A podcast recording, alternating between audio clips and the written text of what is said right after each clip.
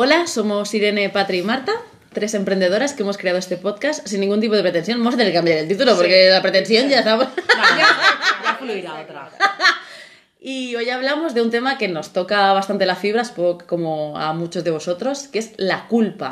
La culpa que podría llamarse el látigo. El, El látigo. látigo. Vamos a sacarlos. No, vamos a guardarlos. Para Vamos a quemarlos. guardarlo. O vamos a mirarlos al menos. Vamos ¿no? a mirarlos. sí, vamos a Siempre estamos como muy arriba hablando de cosas, pero también te- queremos hablar de nuestras sombras también. O sea, Uy, que hay muchas. Y Hay además hay, que muchas. trabajarlas, que también es la magia, ¿no? Eh, La empoderarte. culpa, que eh, me da miedo hasta como sacar el tema, ¿sí o no, chicas?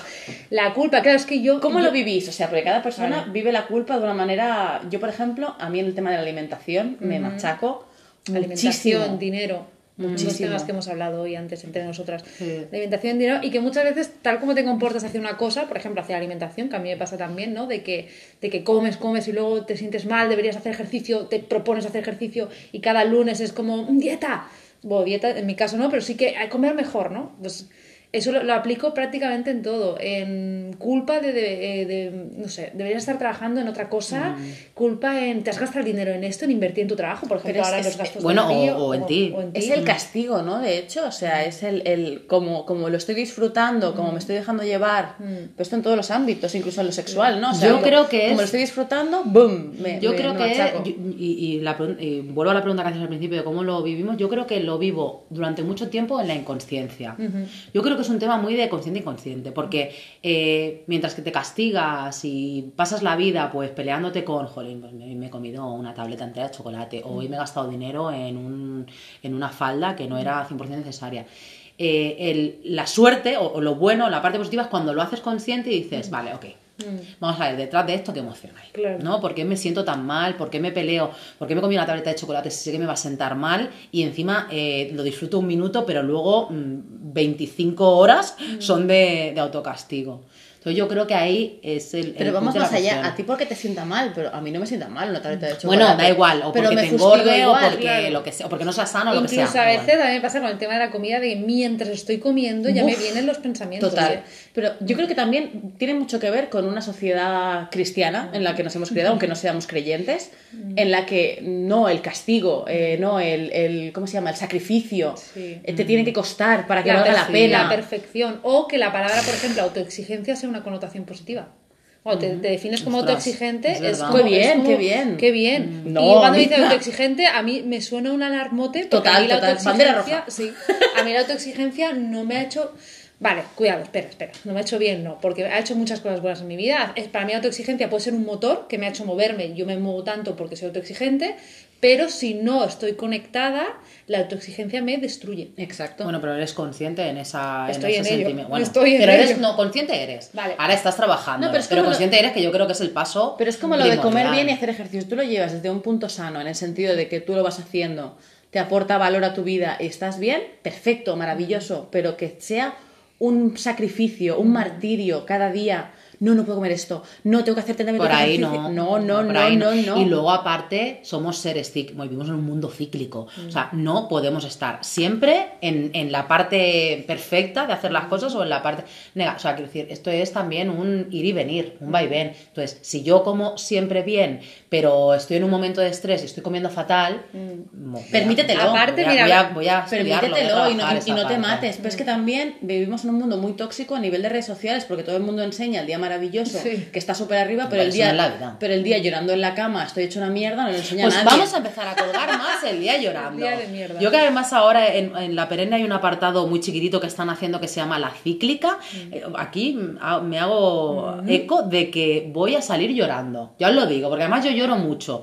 Y estoy un poco enfadada con esa parte, ¿no? Yo que hablo tanto de cuerpos y de, y de realidades, un poco... mm, Yo no tengo que estar siempre contenta. De hecho, la- Total. la- los dos primeros que hay colgados son de mi parte premenstrual y salgo con una cara de mierda. Para mí, desde mis ojos, una cara de mierda. Pero Que a mí, es me, que no soy a- yo. a mí me lo dicen mucho en redes también. Es que eres tan contenta, eres tan positiva. Claro, porque me ves en mi momento feliz del día, que es Claro. estoy pintando, estoy creando, pero mm, no me ves tendiendo la ropa.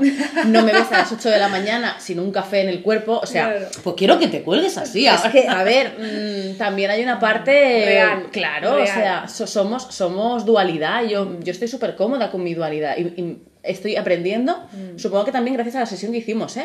De aceptarla y el día que estoy de baja, además, tengo que decir que estas dos mujeres están súper sincronizadas con sus ciclos Sí. y cuando están muy arriba y muy abajo, pero yo voy justo al revés. Pero qué bien, amiga. Estoy justo al revés. Nos y hoy que equilibras. estar a tope, yo estoy, pues buena mierda, o no sé qué. Bueno, pero qué bien, porque aquí estiramos y cuando es al revés, pues nos estiras tú y así, y así vamos. así Hay una frase que colgué no hace mucho en Instagram y puede ser que en algún podcast lo he dicho porque ya no sé qué digo en podcast y Bueno, en persona. vale. Sí. Eh, que buscando la perfección se nos olvida que es lo real. Buscando siempre el ser perfecta, cuerpo perfecto, mente perfecta, proyecto perfecto, perfecto. perfecto. Es que además eso no Se olvida existe. de que la realidad es imperfecta y que lo imperfecto es bonito. Porque Muy la palabra bonito. imperfecto tiene una connotación súper fea, pero lo imperfecto es lo real. y lo real Yo- es bonito. y es lo característico, ¿no? Es esa Sí, parte que, que te hace diferente. Hay, una peli, no- hay no una peli chulísima que se llama El Proyecto Lázaro, que habla como de un futuro, ¿no? En el que la gente, bueno, se, se, se- te puedes como cri- cri- criogenizar y te despierta. Entonces a él lo despiertan como 100 años después. Y claro, como se ha mutado to- toda la de esto genética, la gente es súper atractiva. y, la, y la enfermera que la está atendiendo tiene los dientes torcidos y él le dice, ¿y por qué tienes los dientes torcidos? Si te puedes cambiar genéticamente. dice, porque es, boni- es bonito, ¿no? El, el- el detalle diferente. Ser diferente. Es lo bonito.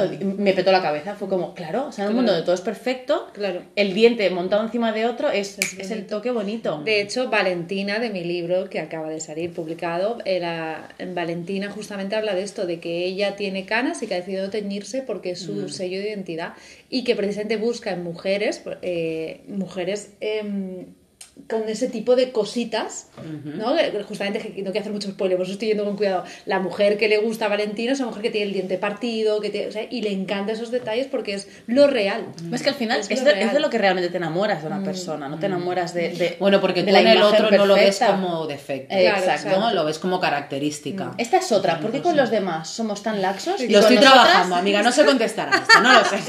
Estoy en ello. ¿Pero por qué? Porque, porque yo veo a una chica, y lo he dicho muchas veces, yo, a, mí, a mí el cuerpo bonito de las mujeres, además cuando, cuando las pito también lo hago, a mí me gustan las mujeres curvilíneas, me gusta, me, me, me- me fascina. ¿Por qué cuando me pasa... Yo soy curvilínea, ¿por qué yo me lo castigo? ¿Por qué me lo fustigo de esa No, te- no, no lo sé. Es absurdo.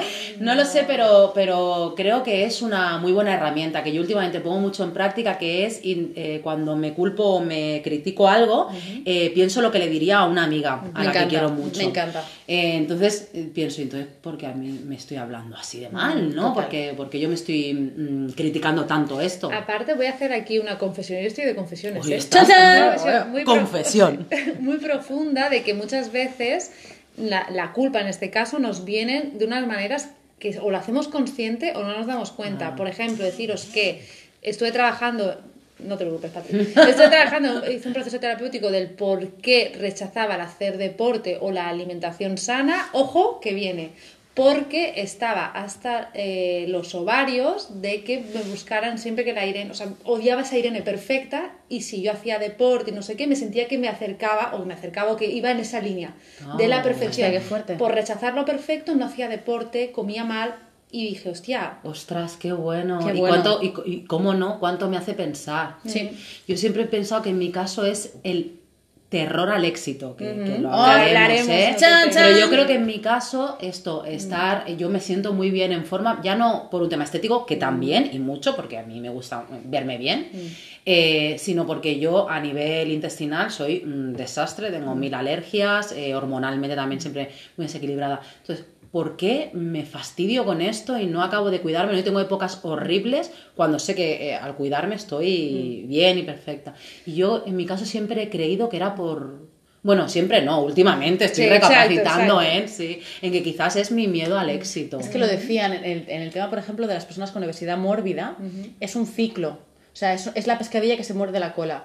Como estoy, estoy más gruesa, entonces me siento mal, me castigo, vuelvo a comer. O sea, la, la Es- comida no es deja un de ser. bucle, ¿no? Sí, es el propio castigo y el, y por el, eso hay, que mirar qué, hay, hay detrás de esa culpa. Todo En- hay que hacerlo consciente. Sí. O sea, Mirar qué hay detrás de esa culpa. Para mí fue revelador, ¿eh? Y yo estoy empezando a alimentarme mejor y a tener eh, mejor relación con mi salud física porque me di cuenta que rechazaba ese- esa perfección, porque la perfección la relaciono con la autoexigencia, la autoexigencia con ansiedad. Y rechazo Claro, todo esa imagínate, parte, ¿eh? imagínate, rechazo toda esa parte de mí, lo que hago es me auto boicoteo y digo, sí, pues ahora no haces deporte, no comes mal Eh, pues. y lo hago todo inconsciente. Entonces, Total. cuando lo hice consciente dije, ¡buah! Entonces ahora me encanta y lo voy a anunciar aquí, pues bueno, no es nada revelador, ¿eh? pero el sábado me comí una pizza con Mireia y disfruté la pizza desde Claro, el minuto nena. uno hasta el 10. Sí, claro, pero para mí eso era muy difícil, ¿eh?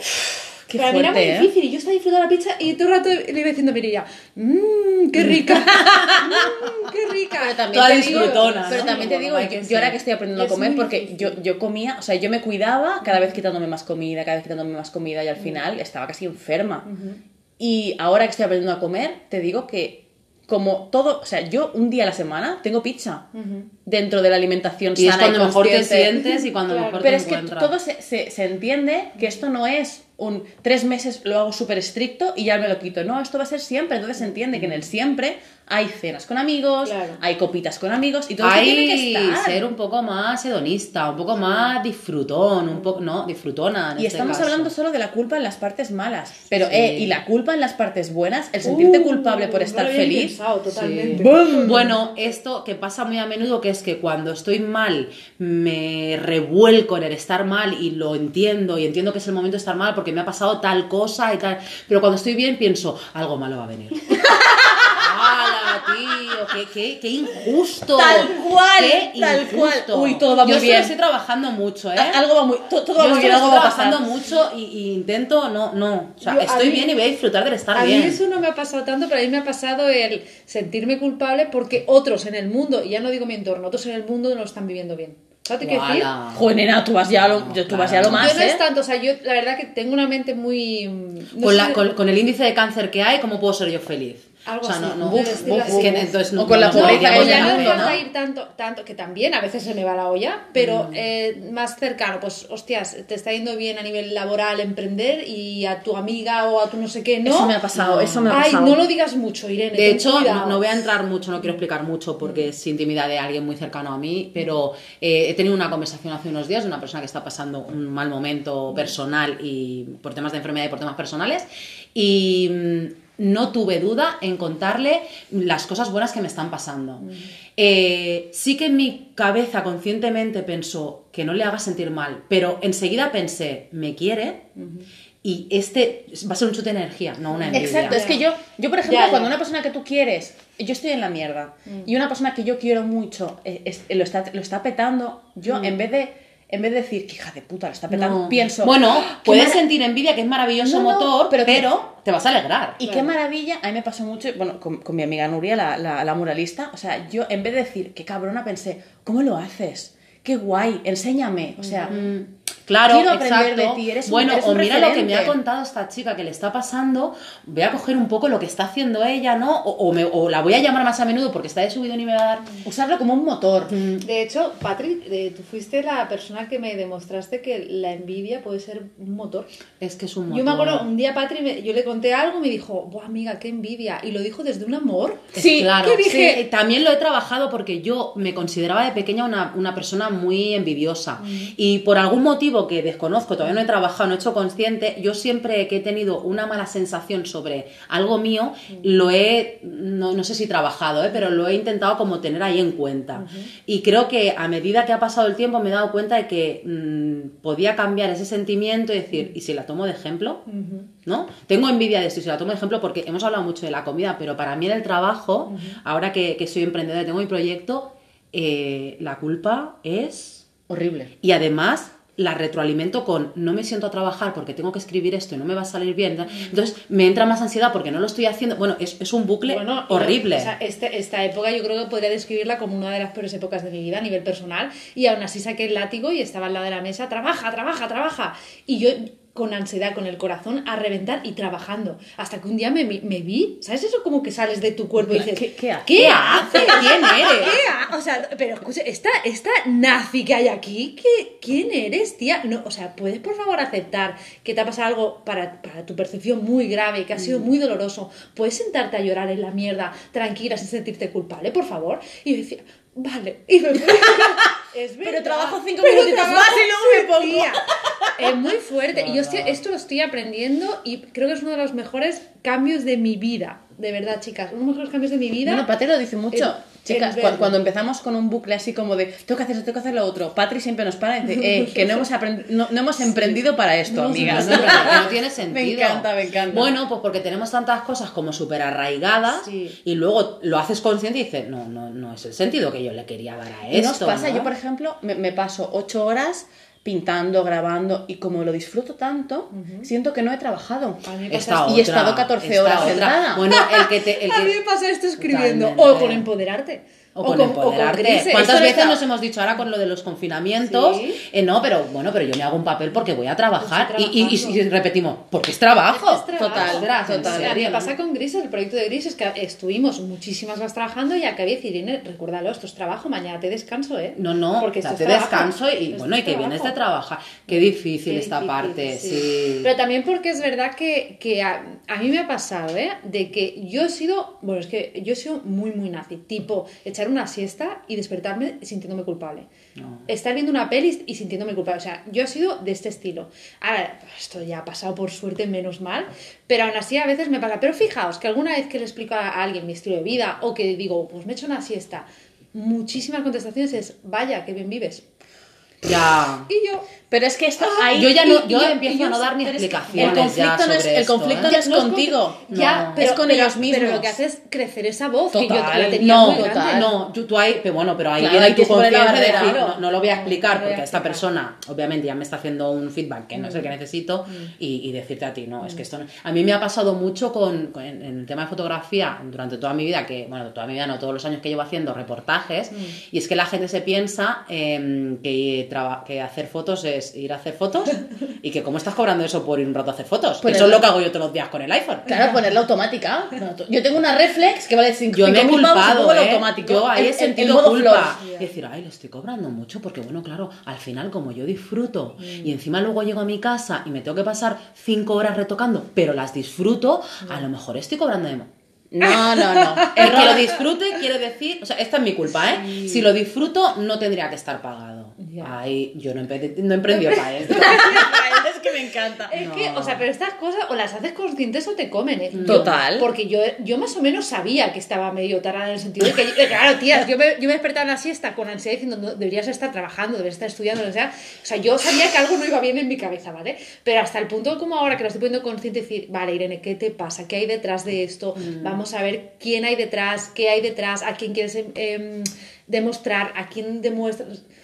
Sí, buscarle, buscarle, buscarle el seguir el hilo, y ¿no? escucharlo, porque en realidad una de las cosas que yo hacía al principio era negarlo, negarlo, no mirarlo o rechazarlo, no, no, te escucho, que, que- es voz exigente, que le he cambiado ya el nombre y eso se lo digo a mis alumnas, quitan el nombre de eh, controlador, o sea que no, eh, voz exigente barra eficaz, porque esa, esa parte de mí Claro, ha hecho que yo mueva todo lo que estoy moviendo. Parte eficaz, ¿qué quieres? ¿Podemos descansar?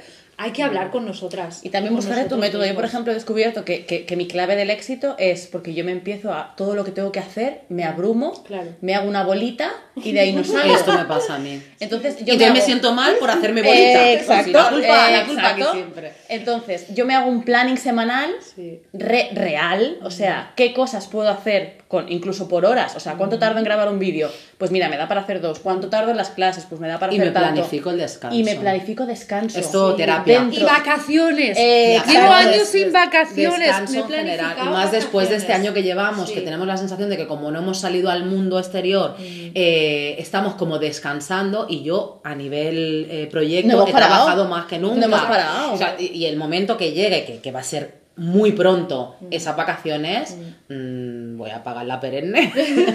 Sí, es que Y me- voy- y pero yo me, móvil. Fui, yo me fui de vacaciones este septiembre, creo que fue, me fui dos semanas con la furgo y te puedo asegurar el pánico de no dejar tu proyecto. cuando vuelva esto se habrá derrumbado. No se derrumba, o sea, el mundo gira sin ti. No eres no eres tan necesaria. O sea, puede, bueno, eh, asumir que tu papel en el mundo es importante dentro de- pero que también puedes Y confiar. tirar para atrás. Y confiar. Yo creo que hay que confiar. Una de las cosas que justo os he contado antes es que yo antes pensaba que eh, la rueda no iba a funcionar si no estaba empujando o sea, yo, yo esa rueda, no otra persona, yo. Exacto. Entonces yo era una hacedora, hacer, hacer, hacer, hacer. Y estoy aprendiendo que la rueda, tú pegas el empujón y la rueda va a seguir rodando. Y está pendiente, Y está obviamente, pendiente, pegas pero- Mm. otro empujón y tú descansas y la rueda sigue y puedes, por favor, regodearte de esa rueda. Claro que por sí. favor, que ya... Y que hay tiempo para todo. O sea, yo lo de planificarme el descanso eh, es por terapia. ¿eh? A mí mi psicóloga me obligó, bueno, me, me- me puso como tarea planificarme el descanso, sobre todo el año- eh, durante el confinamiento, que yo trabajaba de lunes a domingo y no también. tenía sentido. O sea, quiero decir, esto es súper importante, hacer consciente la, la culpa y buscar soluciones, soluciones reales. Y en el caso de emprender, por ejemplo, eh, ser consciente que aunque tú no estés en un sitio físico, eh, ¿no? Tú no estés firmando en un sitio conforme estás ahí, estás trabajando. A mí me Y pasa que a si te veces- gusta y disfrutas un montón, estás estás trabajando trabajando. también. Y ya no Y es que lo estás haciendo bien, además. Exacto. Y nosotros lo enfocamos mucho en el tema laboral porque es, es a lo que nos dedicamos, pero personas que nos escuchan.